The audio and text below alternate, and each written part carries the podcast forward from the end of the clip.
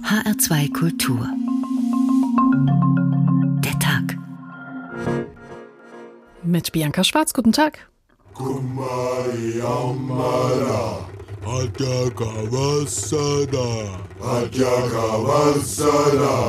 Also da hat man schon Angst, dass das Wasser knapp wird, ja. Dass irgendwann aus dem Hahn nichts mehr kommt. Kaltes, klares Wasser. Kaltes.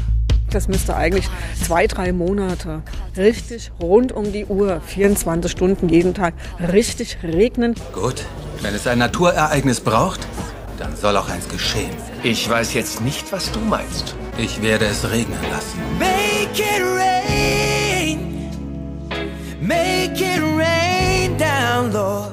Ein Mensch muss einfach wissen, was er gerade tut. Zum Beispiel, wie viel Wasser er beim Duschen verbraucht. Und wenn das visualisiert wird, wenn ich eine Rückmeldung kriege, duscht man einfach kürzer. Wasser sparen, Wasser sparen.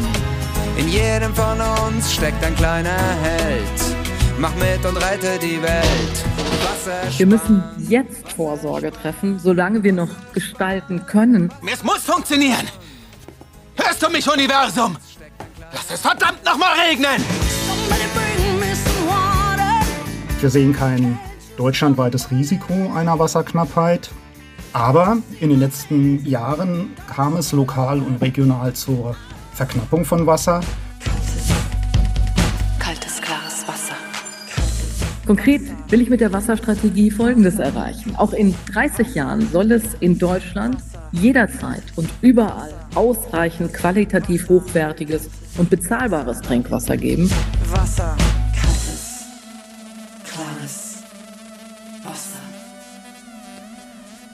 Es war einmal ein wasserreiches Land namens Deutschland. So könnte ein Märchen losgehen über die sorglose Zeit. Das Wasser wird auch bei uns immer knapper. Spätestens nach dem dritten Dürresommer sind die deutschen Grundwasserspiegel deutlich tiefer gelegt. Ja, und selbst wenn sie es nicht wären, das Grundwasser ist auch nicht mehr, was es mal war. Verschmutzungen durch Nitrat und Düngemittel machen ihm zu schaffen und es kommt auch immer weniger unten an. Trotz langer Trockenperioden werden Überschwemmungen häufiger, weil die staubigen Böden schlechter Wasser aufnehmen. Die Keller laufen also schneller voll und die Flüsse treten heftiger über die Ufer, von den Verschmutzungen der Meere mal ganz zu schweigen. Rund die Hälfte der Weltbevölkerung hat jetzt schon keinen regelmäßigen Zugang zu sauberem Trinkwasser und dafür ist auch unser Konsum hier vor Ort mitverantwortlich. Jede einzelne Person in Deutschland verbraucht im Schnitt 4000 Liter Wasser pro Tag.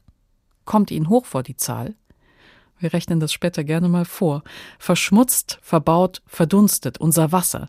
So heißt der Tag heute und noch wird unser Wasserverbrauch ja nicht von oben eingeschränkt. Im Alltag merken wir relativ wenig, aber bei einem Waldspaziergang, da sieht man es ganz deutlich. Claudia Sache. Immerhin 220 Millimeter. Tanja Sanders steht zwischen Bäumen auf der Versuchsstation im brandenburgischen Britz. Die Wissenschaftlerin prüft, wie viel Regenwasser sich im Plastiktrichter unter der Kiefer gesammelt hat. 220 Milliliter in den vergangenen Tagen. Die Forscherinnen und Forscher vom bundeseigenen Thünen-Institut für Waldökosysteme wollen wissen, wie etwa Buche, Kiefer und Douglasie wachsen, wie viel Wasser sie verbrauchen, wie sich das Grundwasser unter den Bäumen entwickelt. Es geht auch mit Blick auf den Klimawandel um einen nachhaltigen Umbau der Wälder. Das heißt, wir versuchen hier wirklich noch ein bisschen breiter das Artenspektrum aufzuziehen, weil es sich zeigt, dass es immer schwieriger wird, nur auf eine Baumart zu setzen. Je bunter der Wald, sagt Sanders, desto besser für das Ökosystem. Das bedeutet ein Mix aus mehreren Baumarten, die zueinander passen, anstatt Monokulturen im Wald. In den vergangenen Jahren haben Trockenheit und Dürreperioden vielen Bäumen zugesetzt. Das geht auch aus dem jüngsten Waldzustandsbericht hervor, den Bundeswaldministerin Julia Klöckner kürzlich vorgestellt hat. Die CDU-Politikerin betont, Die Dürre der vergangenen Jahre hat den Boden tiefgründig austrocknen lassen. Und zum Wiedervernässen braucht es je nach Standort Wochen oder sogar Monate. Klöckners Ministerium hat zahlreiche Hilfen für Waldbesitzer auf den Weg gebracht. Insgesamt 1,5 Milliarden Euro stehen zur Verfügung für Wiederaufforstung und langfristigen Umbau der Wälder. Der Handlungsdruck ist groß. Der Klimaforscher Andreas Marx betreut den sogenannten Dürremonitor des Helmholtz-Zentrums für Umweltforschung. Für tiefere Bodenschichten, dort wo die Wurzeln der Bäume Wasser ziehen, zeigen die Karten des Monitors in vielen Regionen rote Bereiche, zum Beispiel in Brandenburg und im Rhein-Main-Gebiet. Das bedeutet, dort sind die Böden zu trocken. Sorge macht mir, dass im Gesamtboden ein Bereich bis in größere Tiefen, also deutlich tiefer als einen Meter runter, dass da jetzt die vierte Vegetationsperiode in Folge zu wenig Wasser im Boden ist. Sagte Marx dem ARD Hauptstadtstudio. Für die Wälder kann das bedeuten, ihnen droht erneut ein Dürrejahr. Da, wo jenseits 100 Liter Wasser pro Quadratmeter im Boden fehlen, da kann man jetzt schon sagen, dass es relativ wahrscheinlich ist, dass über den Sommer die Dürresituation erhalten bleibt. Dafür gibt es laut Marx zwei Gründe. Ein großer Teil des Niederschlags wird verdunsten und bei Gewittern kommt zwar schnell viel Wasser zusammen, das kann aber schlecht in den Boden eindringen und läuft deswegen oberflächlich ab in Richtung der Flüsse. Im Wald sind die Schäden durch die vergangenen Trockenperioden besonders sichtbar.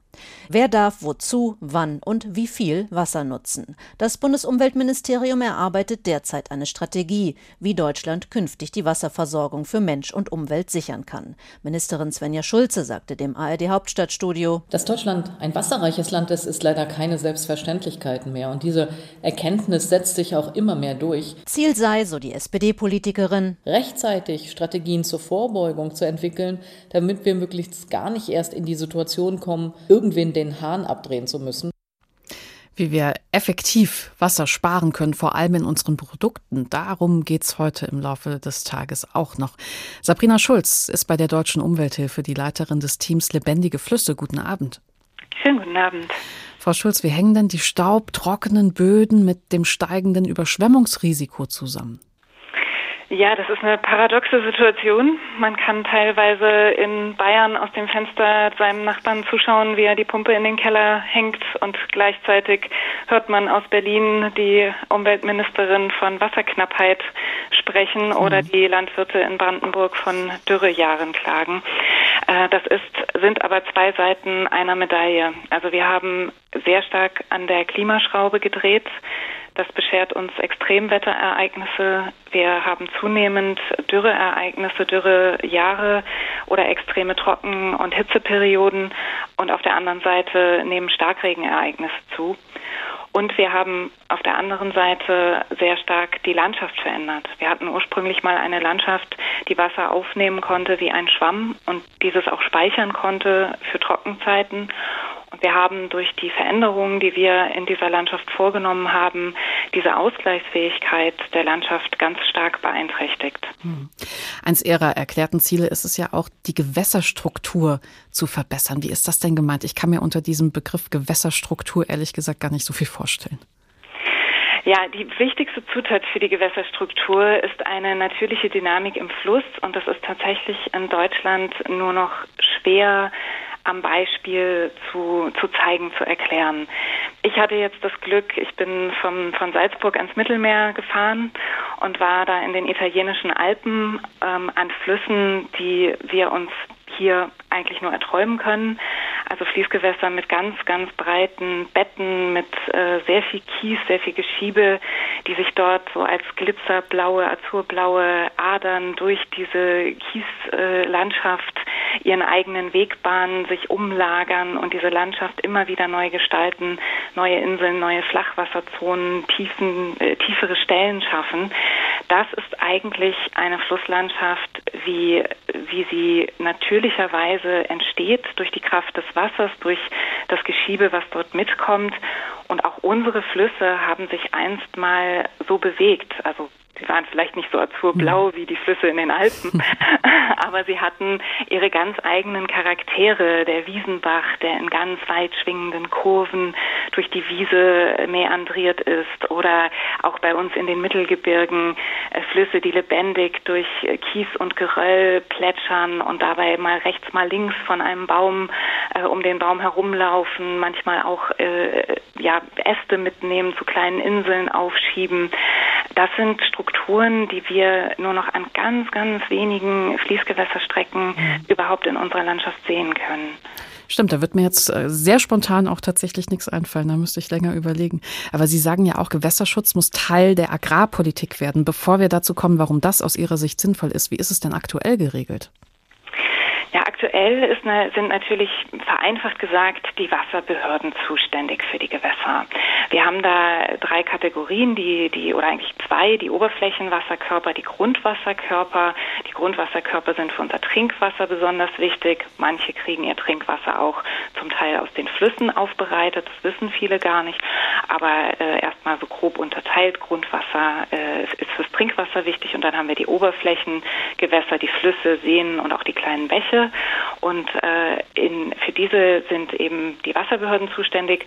Und dann kümmern sich die Kommunen in der Regel noch um die Wasserver- und Entsorgung. Also mit dem Abwasser, mit der Abwasseraufbereitung haben sie natürlich auch einen wichtigen Einfluss und auch oft um die ganz kleinen Gewässer hinsichtlich der Entwicklung und der Bund wiederum um die ganz großen Flüsse, die Bundeswasserstraßen. Und äh, alle diese Akteure müssen sich dabei an geltendes EU-Recht halten und auch an das Wasserrecht in Deutschland beziehungsweise auf Landesebene. Mhm. Und da ist eben vorgeschrieben, dass alle Gewässer, also auch hier wieder die Grundwasserkörper, die kleinen Bäche, die Flüsse, die Seen, sowohl chemisch als auch ökologisch in einen guten Zustand versetzt werden sollen. Das sollte eigentlich schon 2015 der Fall sein. Das ist jetzt zum zweiten Mal gerade verlängert worden bis 2027.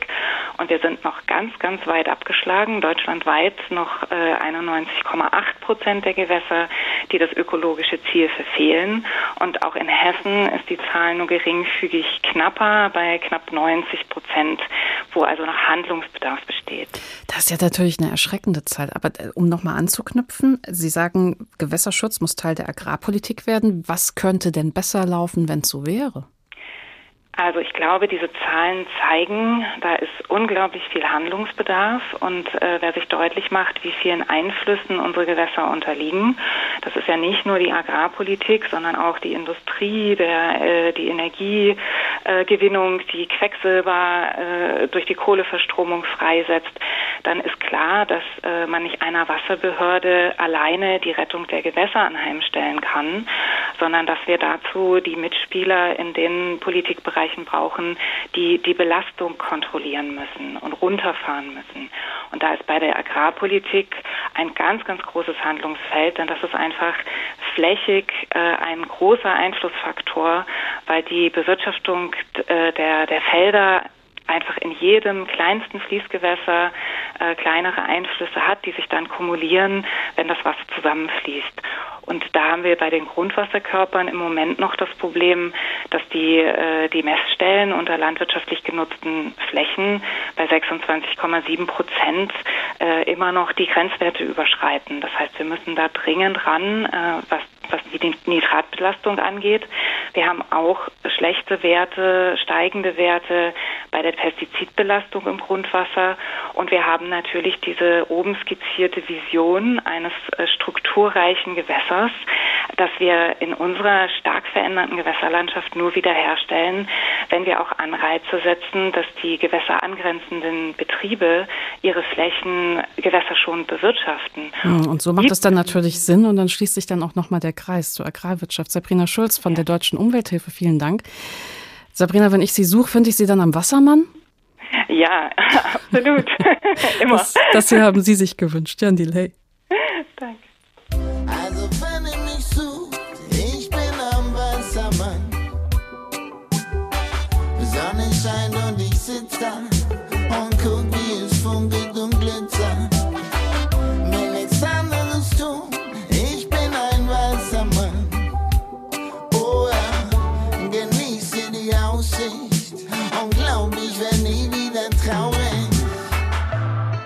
Ich hab Wasser um mich rum, Wasser in mir drin. Was hab ich gesagt? Wasser ist der King. Wasser in mich rein, Wasser für die Welt. Aber Nestle, der Hurensohn, hat es abgestellt. Was soll ich sagen? In Hamburg geboren. Wasser kommt von oben, Wasser kommt von vorn. Wasser number one. Nix ist so wichtig. Und wenn du Müll reinschmeißt, dann fick dich, ich krieg dich. Also wenn mich ich bin am Wassermann. Sonnenschein und ich sitze da und guck. Zu Nestlé kommen wir dieser Sendung noch nicht mal, aber Jan Delay hat äh, auch das jetzt zumindest mal in seiner Musik kurz thematisiert. Verschmutzt, verbaut, verdunstet unser Wasser, so heißt der Tag heute. Eine neue Dauerausstellung ist im Frühjahr im Frankfurter Senckenberg Naturkundemuseum eröffnet worden und die dreht sich um Wasser, um Flüsse und insbesondere um die hessische Nidda. Marie-Kathrin Fromm. Die Nidda ist eine der Lebensadern des Rhein-Main-Gebiets. Ihre blauen Linien ziehen sich von der Quelle im Vogelsberg über die Wetterau bis nach Frankfurt Höchst, wo sie in den Main mündet. Das zeigt ein großes Relief in der neuen Senckenberg-Ausstellung.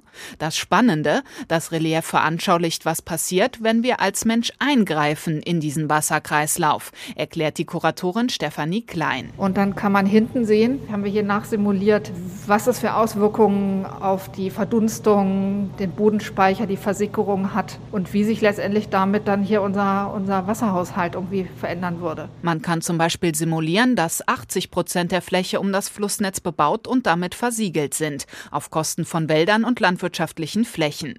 Für den Grundwasserspiegel wäre das verheerend. Also man sieht auf jeden Fall, dass halt ein Großteil direkt abfließt über die Flüsse, deutlich weniger verdunstet, weniger in den Boden gelangt und so dann halt eben auch weniger Grundwasser sich dann wieder aufbauen kann. Der Eingriff des Menschen in den Wasserkreislauf hat in den vergangenen Jahrzehnten viel kaputt gemacht. Das zeigt sich am Beispiel der Nidda sehr deutlich. Sie ist in einem schlechten ökologischen Zustand, so wie 90 Prozent der Gewässer in Deutschland. In den 1920er und 60er Jahren wurden viele Abschnitte kanalisiert, das Ökosystem dadurch zerstört, erklärt Senckenberg Generaldirektor Clement Tockner. Er ist Gewässerökologe. Die Gewässer zählen zu den artenreichsten Ökosystemen weltweit ohne weiteres vergleichbar mit tropischen Regenwäldern und Korallenriffen. Gleichzeitig ist diese Vielfalt besonders stark bedroht. Unsere Bäche und Flüsse sind die am stärksten belasteten Ökosysteme in Deutschland und weltweit. Ein Drittel aller Arten sind gefährdet, vom Aussterben bedroht oder bereits verschwunden. Und einmal verschwunden ist immer verschwunden. Seit den 90er Jahren werden Abschnitte der Nidda deshalb renaturiert. Mit Erfolg, wie die Ausstellung zeigt. Der Eisvogel ist an die Ufer zurückgekehrt. Im Wasser tummeln sich wieder zahlreiche Insekten wie die Köcherfliegen. Und Fische sind zurück, zum Beispiel die Barbe und die Nase, sagt Kuratorin Stefanie Klein. Die kann man in der Ausstellung auch hier direkt unter Wasser schwimmen sehen, unter der Rubrik Flussgeheimnisse. Früher war die Nidda einer der fischreichsten äh, Flüsse der Gegend. Und das ist wirklich eine, eine große Freude, die irgendwie zu sehen gerade so rund um, um Bad Vilbel muss man einfach mal ins Wasser gucken. Da kann man sie öfter mal schwimmen sehen. Und man kann noch genauer hinschauen im Senckenberg Museum. Und zwar in einem begehbaren Wassertropfen. Dort schrumpft man auf die Größe eines winzigen Sandkorns und kann aus dieser Perspektive Mikroorganismen in einem Wassertropfen beobachten. Vor einem schwarzen Hintergrund schwimmen grün leuchtende Pantoffeltierchen, Augentierchen, Sonnentierchen. Sie bewegen sich langsam durchs Wasser, fressen Bakterien und Pflanzen und reinigen so das Wasser. Der begehbare Tropfen ist eines der vielen spannenden Exponate zum Mitmachen und Lernen in der neuen Senckenberg-Ausstellung. Flüsse heißt diese neue Dauerausstellung. Von der schmalen Nidda zu Rhein und Donau unwesentlich größer, merkt man kaum. Andreas Malcharek ist Professor für Hydromechanik und Wasserbau an der Universität der Bundeswehr in München. Guten Abend. Guten Abend. Herr Malcharek, Sie sind kein großer Befürworter von Flüssen als Verkehrsstraßen, als Bundeswasserstraßen, so wie sie aktuell genutzt und geplant werden. Wieso denn nicht? Ja, das ist im Prinzip richtig. Man sagt zwar immer, dass äh, das Schiff im Prinzip das ökologischste äh, Verkehrsmittel ist, weil es natürlich den geringsten Sprit verbraucht. Flugzeugbahn als auch Kfz oder beziehungsweise Lkw verbrauchen wesentlich mehr Sprit pro Tonnage, Ladung und pro Kilometer. Aber wenn man dazu berücksichtigt, dass wir durch den Umbau der der Flüsse zu Wasserstraßen letztendlich das Ökosystem derartig stark verändern, wie es meine Vorredner, Vorredner ja auch schon ausgeführt haben, ist, äh, haben wir sicherlich ein ganz großes Problem damit, dass wir unsere Flüsse als Wasserstraßen nutzen. Ein Problem beispielsweise sind zum Beispiel die vielen Staustufen. Wir müssen am Rhein, wenn Sie das sehen, da kommt die erste Staustufe in Iffezheim, aber andere Flüsse sind, haben wesentlich mehr Staustufen. Die Weser ähm, beispielsweise, die Donau hat sehr viele Staustufen. Müssen wir Staustufen bauen, damit die Flüsse äh, hinreichend Wassertiefe haben als Beispiel. Die Staustufen nutzen wir natürlich auch zur Energiegewinnung, aber die Staustufen sind eben ein großes Hindernis für die Flüsse, äh, für die Schiffe mhm. äh, und sie beeinträchtigen die Durchgängigkeit. Was bedeutet denn jetzt diese große Trockenheit für, für die Flüsse als Verkehrswege? Also ist es schon vorgekommen in den letzten Jahren, dass Schiffe die großen Wasserstraßen nicht mehr passieren konnten? Ja, das ist vorgekommen. Äh, beispielsweise am Rhein hatten wir es ja, jetzt muss ich überlegen, vor zwei Jahren, glaube ich, wo wir die große Trockenheit hatten. Und an der, äh, an der Elbe ist es ebenfalls im Bereich äh, zwischen Magdeburg und und Dresden vorgekommen, dass da ein Schiffsverkehr tatsächlich durch die große Trockenheit nicht mehr möglich war. Und sicherlich wird das in den nächsten Jahren auch immer öfters passieren, wenn wir weiterhin äh, durch die den Flächen durch die Flächennutzung, die wir machen, äh, immer mehr stark und und immer durch die zunehmenden Starkregenereignisse immer stärkere Abflüsse aus der Landschaft bekommen, die ganz schnell die Flüsse runtergehen und dann äh, auf der anderen Seite immer größere, längere Trockenzonen bekommen, dann werden die Flüsse Probleme haben oder beziehungsweise natürlich auch die Schifffahrt in den Flüssen Probleme bekommen und längerfristig nicht mehr möglich sein. Hm. Wenn es um Renaturierung der Flüsse geht, geht es ja auch immer um ähm, Überflutungsgebiete. Da gibt es einmal die Auen als natürliche Überflutungsgebiete und die künstliche Variante, das sind die Flutpolder, also Bereiche, die mit einem Deich vom Ufer abgegrenzt werden und dann kann man die bei Bedarf öffnen und das Gebiet dahinter sozusagen künstlich fluten, ein steuerbarer Überschwemmungsschutz. In Bayern sollen gerade 17 Flutpolder hintereinander an der Donau gebaut werden. Aber Herr Malcherek, auch da sagen Sie, das ist nicht so das Gelbe vom Ei. Was wäre für Sie denn ein sinnvolles Konzept, auch ein nachhaltiges Konzept? Hm. Ja, fangen wir mal mit diesen Flutpoldern an. Also diese Flutpolder sind natürlich technische Bauwerke, die dazu dienen, wenn so eine Hochwasserwelle durchkommt, dass wir einen Teil des Wassers eben in die Fläche leiten. Und zwar dann, wenn das Hochwasser am höchsten ist, wenn der sogenannte Scheitel der Hochwasserwelle eine Stelle erreicht, dann macht man so ein Flutpolder auf, also im Prinzip ein Stück der Landschaft, welches umdeicht ist und lässt dann Wasser hinein. Und dadurch haben wir dann im Unterlauf dieses Flutpolders geringere Wasserstände, weil wir eben genau diesen Scheitel, dieses Maximum dieser, dieser Hochwasserwelle gekappt haben. Das ist äh, die Idee eines Flutpolders. Aber im Prinzip könnte man auch den Fluss einfach etwas breiter machen und das handelt sich da nur um wenige Dezimeter, um den gleichen äh, Dezimeter, ja doch, nein, nicht Dezimeter, wäre zig Meter, die, die man den Fluss weiter breiter machen müsse, also 40, 50, 60 Meter auf beiden Seiten und dann erreicht man im Prinzip den gleichen Hochwasserschutz. Das ist natürlich auch ökologisch sinnvoller, weil wir dann nicht einzelne technische Flächen haben, die wir nur für den Hochwasserschutz manchmal nutzen können. Vielleicht ist in einigen Poldern noch Landwirtschaft möglich, vielleicht in anderen auch nicht, sondern wir könnten natürlich äh, sowohl was ökologisch für die Auen tun, also den Bereich des Überflut, den überflutbaren Bereich äh, vergrößern und auf der anderen Seite würden wir nicht Flächen monofunktional nur für den Hochwasserschutz nutzen. Mhm. Und bekämen wir so auch wieder mehr Trinkwasser in die Böden, wenn diese Flächen auch öfter überflutet würden? Oh, das ist eine interessante Frage. Ja, die Überflut oder das mit dem Trinkwasser ist eine schwierige Sache, weil normalerweise sind äh, die Hochwasser, wenn sie also so hoch kommen, dass die Polder geöffnet werden, mit viel Zivilisationsmüll äh, behaftet. Und man hat sogar ganz im Gegenteil Angst, wenn man so einen Flutpolder flutet, dass dann das, was die an Verschmutzung in diesem Hochwasser drinne ist, ins Grundwasser dringt und dort äh, die dort beispielsweise äh, Trinkwasserspeicher kaputt macht. Andreas Malcherek ist Professor für Hydromechanik und Wasserbau an der Universität der Bundeswehr in München. Und Nina Hagen, die wollte auch irgendwas. Was wollte Nina Hagen nochmal? Sie will ein Fisch im Wasser sein, im flaschengrünen tiefen See. Sie will mit Wasser sich besaufen und paar Blasen blubbern lassen. Was sie dann will, das ist mit Neptun schweigen und in Ruhe tun, was sie sonst nie tut, was sie sonst nicht kann und so. Sie will ein Fisch im Wasser sein, im frischen, grünen, tiefen See. Sie will mit Wasser sich besaufen und paar Blasen lassen. Was sie dann will, das ist mit Neptun schweigen und in Ruhe tun, was sie sonst nie tut, was sie sonst nicht kann und so. Os nun nachtjens, no sie ist auf Nut, ins no sie ist am Mut, der Urne, nun nege auf Schnut, bent im Zisser, leben Aris,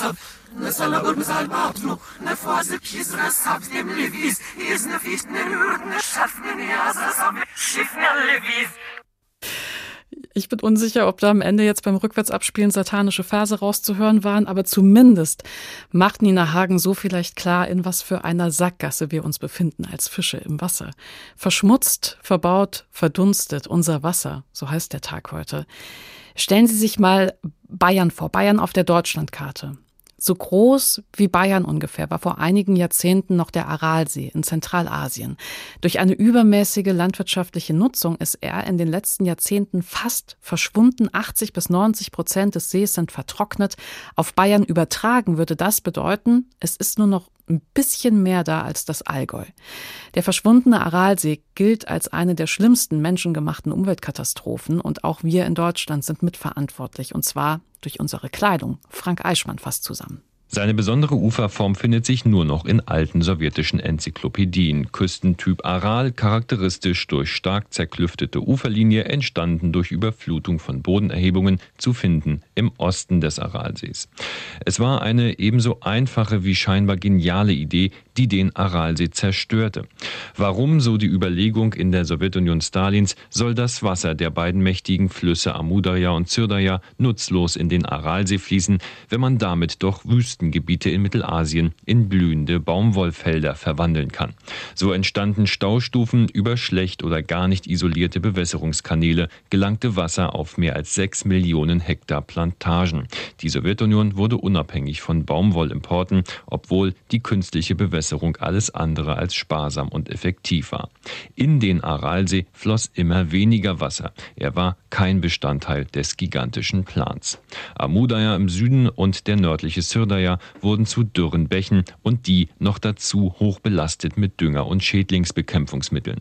Die ökologischen Spätfolgen wurden erstmals in den 60ern sichtbar.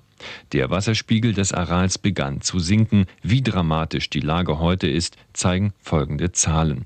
War der See früher durchschnittlich 20 bis 25 Meter tief, fiel der Wasserstand um 16 Meter. Mehr als 120 Kilometer liegen zwischen der alten und der gegenwärtigen Uferlinie.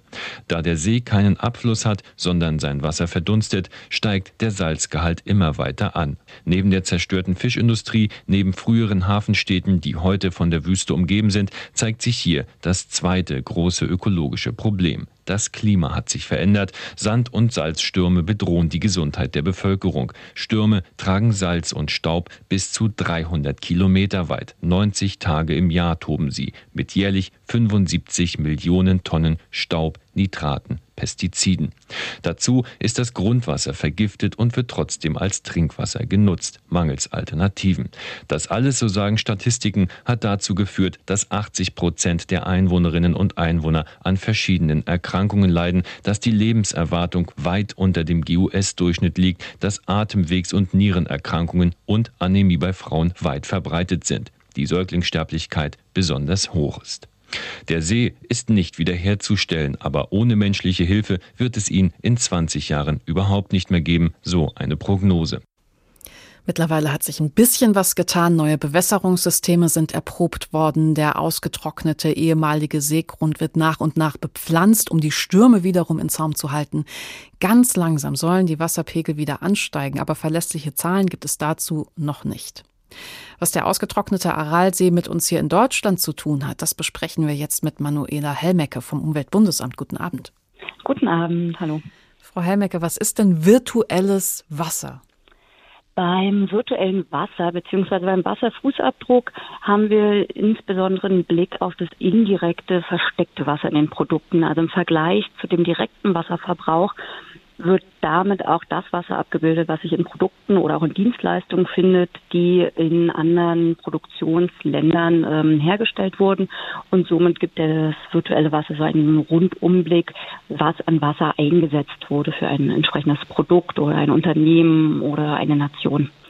Wenn man sich da online ein bisschen rumtreibt und das Thema googelt, dann stößt man auf ganz viele Produktgalerien, wo dann pro Produkt ausgerechnet wird, wie viel virtuelles Wasser tatsächlich drinsteckt. Und wenn ich jetzt mal beim Aralsee bleibe und den äh, Baumwollfeldern, dann kann ich da nachlesen, dass ein T-Shirt, ein Baumwoll-T-Shirt circa 2000 Liter Wasser verbraucht hat und eine Jeans circa 6000 Liter Wasser. Und so kommt man dann irgendwann zu diesen 4000 Liter Wasser pro Tag, die jemand in Deutschland im Schnitt verbraucht, zu dieser sehr, sehr hohen Summe. Sie sind jetzt nicht der allergrößte Freund davon, das mit äh, den Produkten so zusammenzurechnen. Wieso denn nicht? Ähm, wir sehen dann die Notwendigkeit, auch einen Blick darauf zu werfen, wo das Wasser denn herkommt. Also der Wasserfußabdruck unterscheidet eigentlich auch in blauen und grünen Wasserfußabdruck. Das Wesentliche ist aber zum einen, kommt das Wasser natürlich vor oder wird es zum Beispiel aus dem Grundwasser entnommen. Und zum anderen ist ganz ausschlaggebend, ähm, handelt es sich um eine Region, in der Wasserknappheit, Trockenheit herrscht.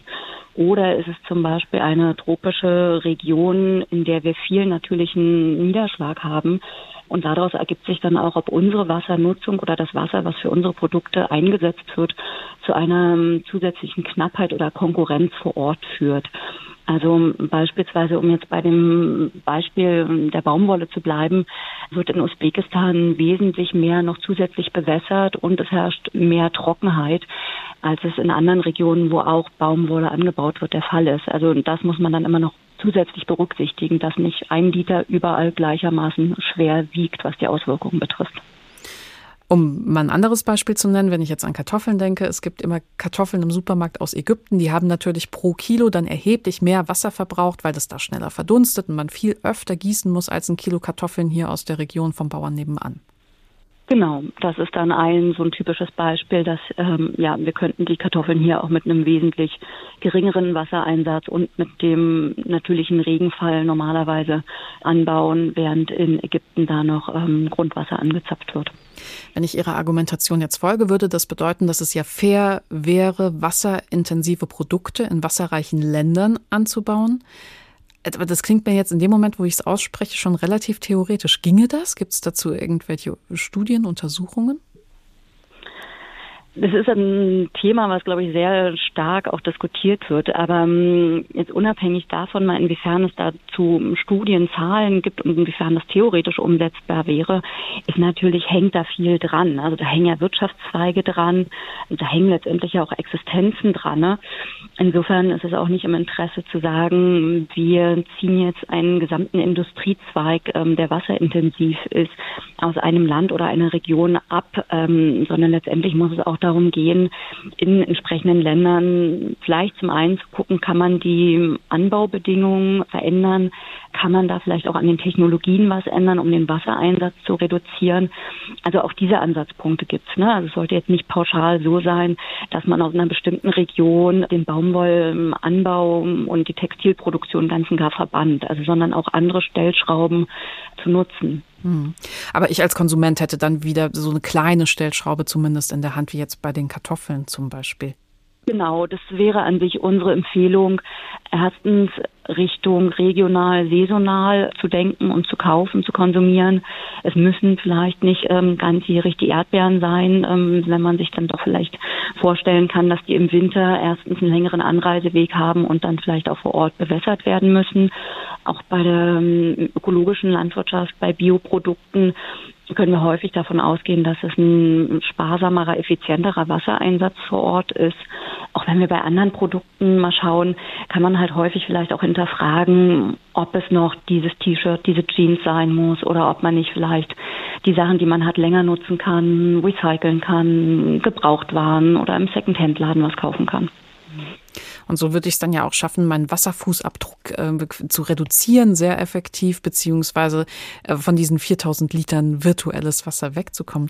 Aber Frau Helmecke, ich würde Sie gerne abschließend noch kurz ansprechen auf die nationale Wasserstrategie der Bundesregierung, die ja vor einigen Wochen vorgestellt wurde. Was steht denn da drin, grob überflogen? Grob überflogen würde jetzt auch selbst das den Rahmen sprengen. Aber letztendlich geht es darum, Zukunftskonzepte ähm, für den Umgang mit Wasserressourcen in Deutschland zu entwickeln, das Bewusstsein für Wasser auch in Deutschland nochmal anders zu stärken.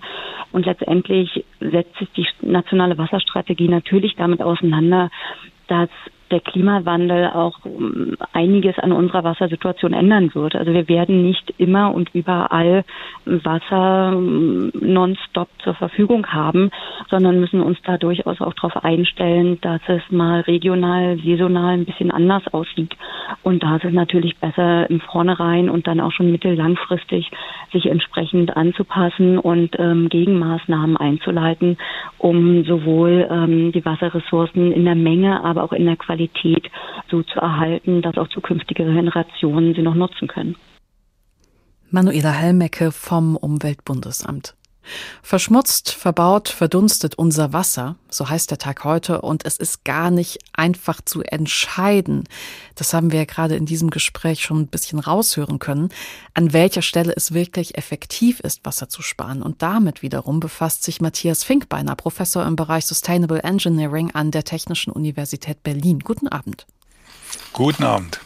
Ihr Fachgebiet Sustainable Engineering oder früher Systemumwelttechnik arbeitet an einem modernen Verständnis von Umweltschutz. Ich würde Sie bitten, das mal zu erklären in Bezug auf Wasser bzw. auf virtuelles Wasser. Was heißt das denn? Wir versuchen halt ähm, Umweltschutz ähm, oder auch Nachhaltigkeit so wissenschaftlich objektiv wie möglich zu bewerten.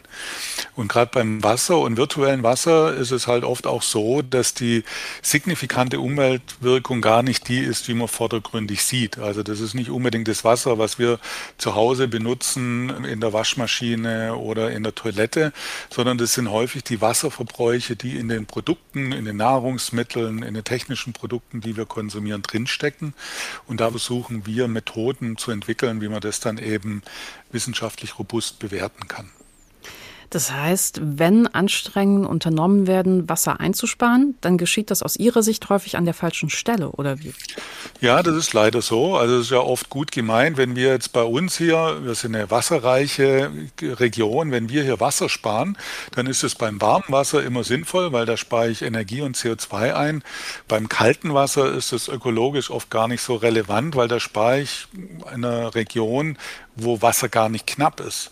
Und vor allem dann wird es kontraproduktiv, wenn ich dafür Produkte oder technische Verfahren einsetze, die dann wiederum Materialien verbrauchen, die womöglich in wasserknappen Regionen hergestellt werden. Ja, weil die Umweltauswirkung von Wasser ist eben nicht an jeder Stelle der Erde gleich, sondern die sind vor allem da relevant, wo Wasser knapp ist oder wo die Wasserqualität schlecht ist. Jetzt sagen Sie, bei uns geht es ja eigentlich noch, aber müssen wir tatsächlich für die Toilettenspülung Trinkwasser benutzen? Ginge das nicht anders?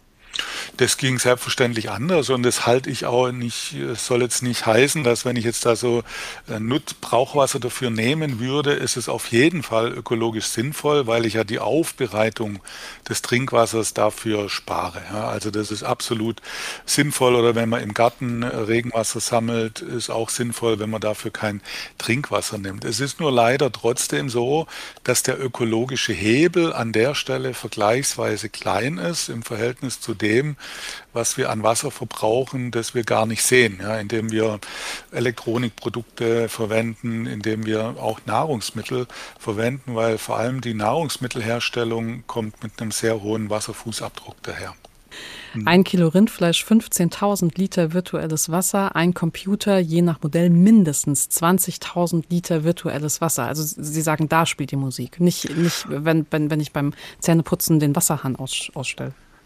Ganz genau, ja. Äh, das virtuelle Wasserkonzept, das ist wissenschaftlich heute eigentlich auch schon gar nicht mehr der letzte Stand, aber diese Zahlen zeigen schon, dass eben in diesen sogenannten Vorketten, also auch gerade beim Fleischerzeugung, das ist halt dann das Wasser, was zur Bewässerung des Sojas zum Beispiel, was die Tiere gefüttert bekommen, eingesetzt wird oder was eben auch in trockenen Regionen beim Computer durch den Abbau von Kupfer, von den anderen Materialien, die dort in diesem Rechner drin sind, Produkten äh, verwendet wird. Ja, und das sieht man dem Produkt nicht an. Es steckt aber im Prinzip in diesem Produkt ökologisch als Rucksack mit drin.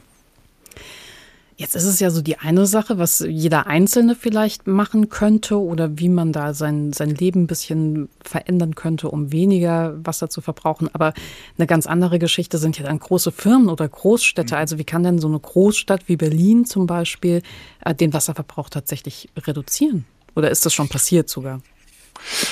Ja, also klar, in einer Stadt wie in Berlin, da geht es einerseits um den direkten Wasserverbrauch, was wir am Anfang gesprochen haben, und der geht eigentlich ja schon tendenziell eher zurück, ja, weil wir immer effizientere Haushaltsgeräte haben, Geschirrspüler, Waschmaschinen, ja, was ja teilweise schon zu dem Problem führt, dass die in der Kanalisation, dass die dann schon gespült werden muss. Ja. Und ansonsten ist für eine Stadt vergleichsweise schwierig, weil ein großer Wasserfußabdruck halt an den Nahrungsmitteln und an den Konsumgütern hängt hängt. Und da hat ja jetzt so eine Stadt vielleicht gar nicht so einen starken Einfluss drauf, weil das eher der einzelne Bürger äh, bestimmt. Bei Unternehmen ist natürlich ein bisschen anders. Deswegen lassen heute schon auch für, m, proaktive Unternehmen von uns und anderen solche Wasserfußabdrücke für sich berechnen und untersuchen, damit sie eigentlich feststellen, an welcher Stelle der Materialien oder Energien, die wir verwenden, haben wir eigentlich die höchsten Auswirkungen aufs Wasser. Und da stellt man eben interessanterweise fest, das ist ganz selten am eigentlichen Standort der Produktion. Ja, das heißt also, es ist gar nicht um, typischerweise gar nicht in dem Werk an sich, wo ich produziere. Da habe ich meistens nur zwei, drei, vier, fünf Prozent meines gesamten Wasserfußabdrucks, sondern ich habe es halt bei den Dingen, die ich mir einkaufe. Und dann können die Unternehmen da entsprechend handeln. Wie könnte das denn jetzt wieder für den Endkonsumenten oder eben auch für die Menschen, die Firmen in Deutschland verantworten, transparenter werden? Weil Sie sagten jetzt gerade, das virtuelle Wasser, wo man ja wirklich eine gewisse Wassermenge einem Produkt zurechnet, das ist auch nicht mehr der letzte Stand. Da kann man natürlich auch schon an Dinge wie, wie Umweltzeichen oder Ökolabels denken. Aber da haben wir natürlich auch schon so viele davon, dass es gar nicht so einfach, diese Information an die, die Konsumenten zu vermitteln. Aber die Diskussion hat begonnen und dann ist es halt ein Prozess, äh, dass wir alle auch immer mehr über dieses Thema lernen und dann auch bessere Entscheidungen treffen können. Und Sie arbeiten für uns bitte mit an der Transparenz. Ja, so verstehen wir unseren Auftrag. Wunderbar, weil mir kommt das gerade sehr komplex vor, wenn ich mir jetzt überlege, wie ich an der richtigen Stelle Wasser sparen muss. Absolut, ja. Matthias Finkbeiner, Professor im Bereich Sustainable Engineering an der TU in Berlin. Herzlichen Dank.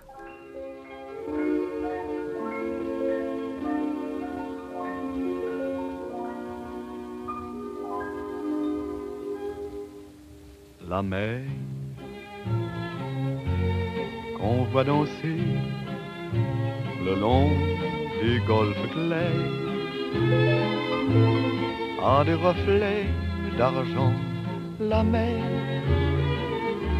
des reflets changeants sous la pluie. La mer au ciel d'été confond ses blancs moutons avec les anges si purs la mer, bergère d'azur infinie. Voyez, près des étangs, ces grands roseaux mouillés. Voyez, ces oiseaux blancs et ces maisons rouillées.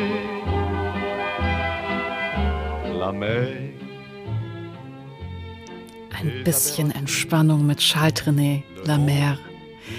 Halten Sie das Bild noch kurz fest, weil eventuell mache ich es mit meinem nächsten Satz auch schon wieder kaputt.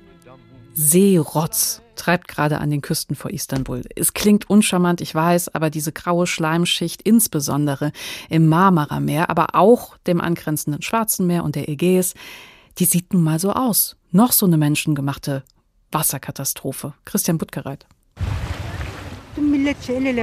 Da können wir uns alle, die gesamte Nation beglückwünschen. Gemeinsam haben wir die schönsten Ecken unseres Landes verdreckt. Die giftigen Abwässer der Fabrikanlagen haben wir ungeklärte Meer entsorgt. Wir, wir haben das zugelassen. Zeynep Ulupina steht in ihrem hell gemusterten Sommerkleid am Ufer des Marmara-Meeres und schüttelt den Kopf. Eigentlich ist es hier sehr schön im Stadtteil Jadebostan auf der asiatischen Seite Istanbuls. Wo normalerweise niedrige Wellen ans Ufer plätschern, bremst nun ein schmutziger, zäher Schleim die Bewegung des Wassers und auch die Begeisterung von Anwohnern wie etwa Enes Demiray. Ich sehe es heute zum ersten Mal aus der Nähe. Das Erste, was mir bei dem Anblick einfällt, ist, dass letztes Jahr im Sommer, als es heiß war, hier die Kinder und Jugendlichen geschwommen sind, dass Angler Fische gefangen haben. Das Wasser war so klar, man konnte sogar die Fische beobachten. Die schwimmen inzwischen unter einem zähen Teppich aus graugrünem Schleim, hervorgerufen durch starkes Wachstum von Phytoplankton, also organischen Kleinstlebewesen. Nitrate und Phosphate aus der Landwirtschaft, Industrieabwässer und menschliche Fäkalien, all das erreicht oft mehr schlecht als recht geklärt das kleine Meer. Nur etwa die Hälfte des Abwassers der 16 Millionen Metropole Istanbul wird biologisch geklärt. Der Rest wird nur grob gefiltert und dann ins Marmara-Meer geleitet. Inzwischen tut die Regierung was, zumindest oberflächlich. Mehr als 40 Spezialboote versuchen, den Schleim abzutragen. Plötzlich regt sich etwas unter dem Schleimteppich.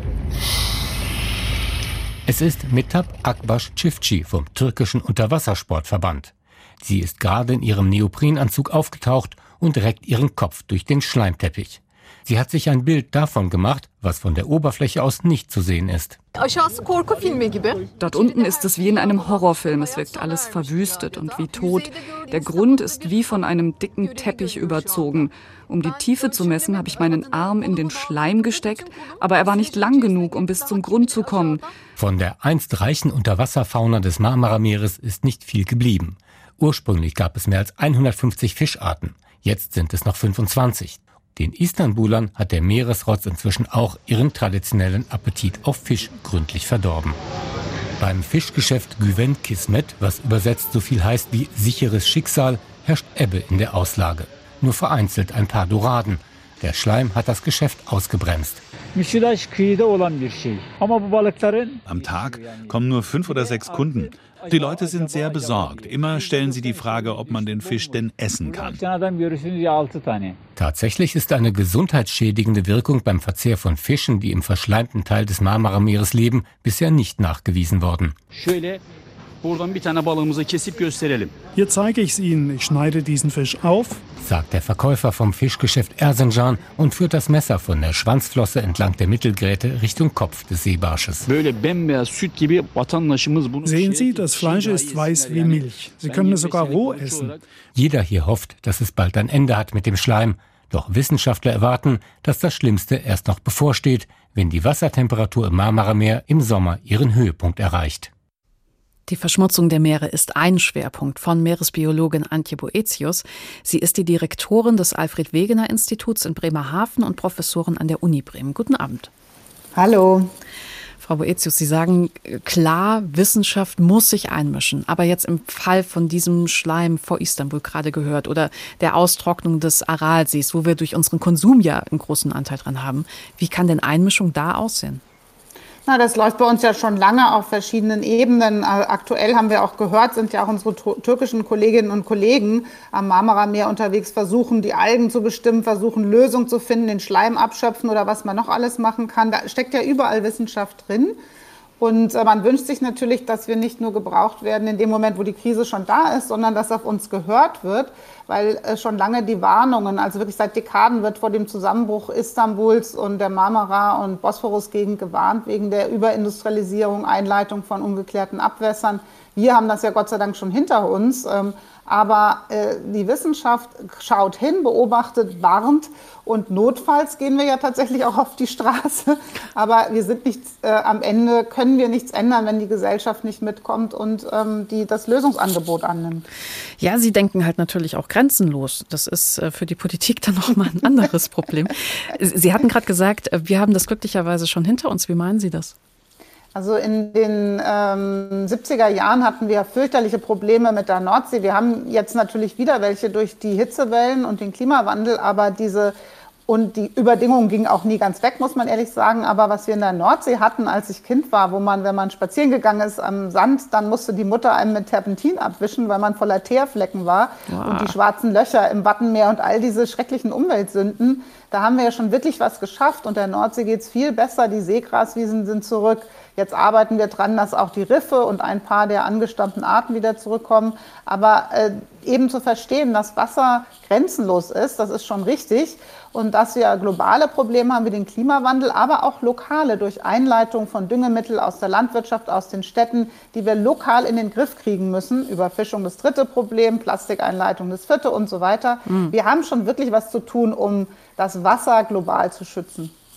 Mir ist völlig klar, dass Sie, wenn ich Ihnen jetzt die nächste Frage stelle, Sie das auch mit einem Buch beantworten könnten. Aber wie geht es denn den Meeren aktuell, wenn Sie sagen, zumindest so im Kleinen, in der Nordsee, gab es durchaus auch schon Verbesserungen? Auf jeden Fall.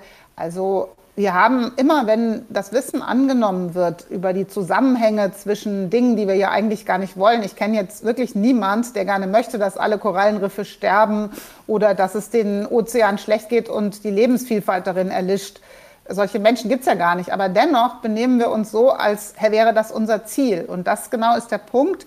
Zu oft vergessen wir, wie unsere Handlungen eben wirken auf das Wasser weltweit. Und äh, zu wenig fordern wir ein, dass die Natur, das sauberes Wasser, das äh, gesundes Leben, Artenvielfalt, dass das unsere Hauptziele sind. In den Meeren haben wir ja noch circa 90 Prozent unentdeckte Arten für Sie als Meeresbiologin, haben, haben Sie Angst, haben Sie Sorge, dass wir da was zerstören, bevor wir die Bedeutung für uns Menschen wiederum überhaupt kennengelernt haben? Auf jeden Fall. Ich meine, zuerst, äh, und das ist ja auch der Beginn meines Berufslebens und das, was ich so liebe daran, Meeresforscherin zu sein, bin ich einfach nur begeistert über diese Situation, dass es fast noch wie so eine Art fremden Planeten, einen Wasserplaneten im Planeten Erde gibt, der größte belebte Lebensraum der Erde ist nun mal äh, der Ozean mit all seinen unentdeckten Millionen von fremden Arten. Und für eine Forscherin kann es nichts Größeres geben, als hier und da mal ein neues Leben zu entdecken. Aber klar, dann, äh, wo auch immer man taucht, also mein Job ist ja Tiefseeforscherin, ich tauche in Forschungs-U-Booten ab und nutze Roboter, um unbekannte Lebensräume zu erforschen. Und ähm, ich kann halt als Augenzeugin sagen, es gibt keinen Fleck der Erde mehr, wo wir nicht auf Plastikmüll stoßen oder auf Fußdruck, äh, Fußabdrücke des Menschen, aber im übertragenen Sinne, denn laufen können wir ja gar nicht in der Tiefsee. Und was mich wirklich besorgt ist, dass wir immer noch nicht begriffen haben, ich glaube, CO2 in der Atmosphäre ist schon begriffen als Problem, aber das nächste große Problem ist tatsächlich, wo sollen denn die seltenen Metalle in Zukunft herkommen, die wir für ganz viele Technologien benötigen? Und da wird in die Tiefsee geschaut, weil dort viele metallische Ressourcen sind. Und dann zu verstehen, daran forschen wir nämlich gerade, dass es gar nicht möglich ist, die wirklich nachhaltig zu ernten, ähm, ohne wieder viel Leben auszulöschen und für viele Jahrtausende dann wieder die Umwelt zu verändern, das ist das nächste große Ding, was vor uns steht. Hm. Ja, Sie sagten ja auch gerade schon, alle reden über CO2 und darüber scheint die Wasserproblematik fast ein bisschen ver vergessen zu sein. Rund die Hälfte der Weltbevölkerung hat jetzt schon keinen regelmäßigen Zugang zu sauberem Trinkwasser. Diesen Satz kann ich jetzt so sagen, der löst erstmal kein Bild in mir aus. Ist das bei Ihnen anders? Sie kommen viel ja, rum. Ja, das ist bei mir anders. Hm. Ich meine, wer schon mal in der Situation war, zu überlegen, was ist, wenn mir das Trinkwasser ausgeht? Da sind wir als Menschen absolut verwundbar. Ich meine, wir, wir bestehen wie alle anderes Leben halt großenteils aus Wasser und wir brauchen Wasser und ohne Wasser geht es uns schlecht und schmutziges Wasser, das führt eben zu Problemen. Und wenn man das einfach mal versteht, dass während wir versuchen, technologische Lösungen zu finden, die uns den Ausstieg aus fossilen Energien erlauben, dass wir es bis heute nicht geschafft haben, allen Menschen sauberem Trinkwasser zukommen zu lassen.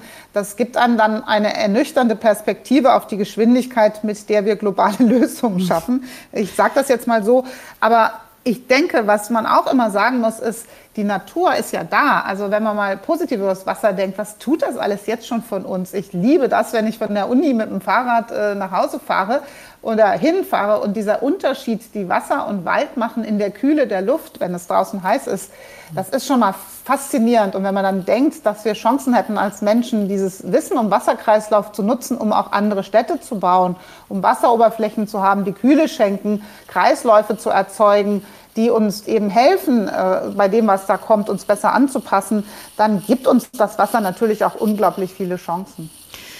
Dann möchte ich gerne jetzt abschließend von Ihnen noch wissen, wie, wie, wie geht es denn Ihrem Wohlgefinden, Ihrem Glücksgefühl beim Blick auf die Gerichte in diesem Jahr? Also Klimaschutzgesetz ist vom Bundesverfassungsgerichtshof zurückgespielt, Bundesverfassungsgericht zurückgespielt worden. Shell ähm, erheblich schärfere Klimamaßnahmen dazu verurteilt worden. Macht Sie das glücklicher oder nicht?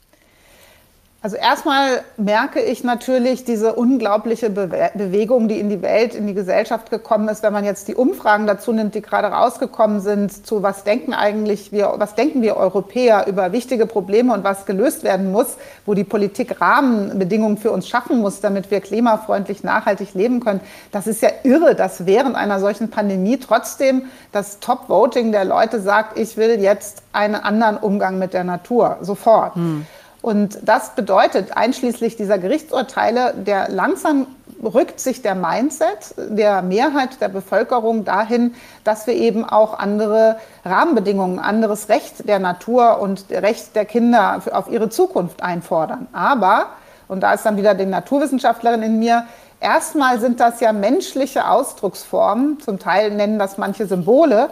Es ist ja noch nicht die Lösung zu dem, wie geht denn Zukunft. Und was ich so sehr hoffe und was ich auch für die Wahl, die jetzt ansteht, hoffe, ist, dass wir das Stück für Stück begreifen, dass die Mehrheit aller Menschen will eine andere Zukunft als die, die uns jetzt vorherbestimmt ist durch unser Verhalten. Aber wir brauchen Lösungsansätze, dahin zu kommen. Und dazu gehört zu verstehen, dass ohne sauberes Wasser, ohne Wasser, ohne eine gesunde Natur kein gutes, menschenwürdiges Leben möglich ist. Und das aber hinzubekommen, dafür sind alle Chancen noch immer da. Das ist der politische Wille, der Rahmen, den wir brauchen und die Klarheit, dass wir im Zusammenhalt als eine Menschheit das auch schaffen, diese Zukunft zu erobern. Ein sehr schöner Appell zum Schluss dieser Sendung. Dankeschön. Antje Boetius ist Meeresbiologin, Direktorin des Alfred Wegener Instituts in Bremerhaven. Verschmutzt verbaut, verdunstet unser Wasser. Das war der Tag heute mit der Erkenntnis, wir müssen viel genauer wissen, was wir tatsächlich konsumieren, was wir verbrauchen. Transparenz ist gefragt und ein bisschen guter Wille, um die Heidelbeeren aus Deutschland zu kaufen und nicht die aus Peru. Den Tag gibt's als Podcast auf hr2.de und in der ARD Audiothek. Diese Woche waren für Sie in der Redaktion Doris Renk, Birgit Spielmann, Barbara Piroth, Dorothea Schuler, Uwe Berndt, Rainer Dachselt und Markus Hürtgen. Mein Name ist Bianca Schwarz und ich wünsche Ihnen ein schönes Wochenende.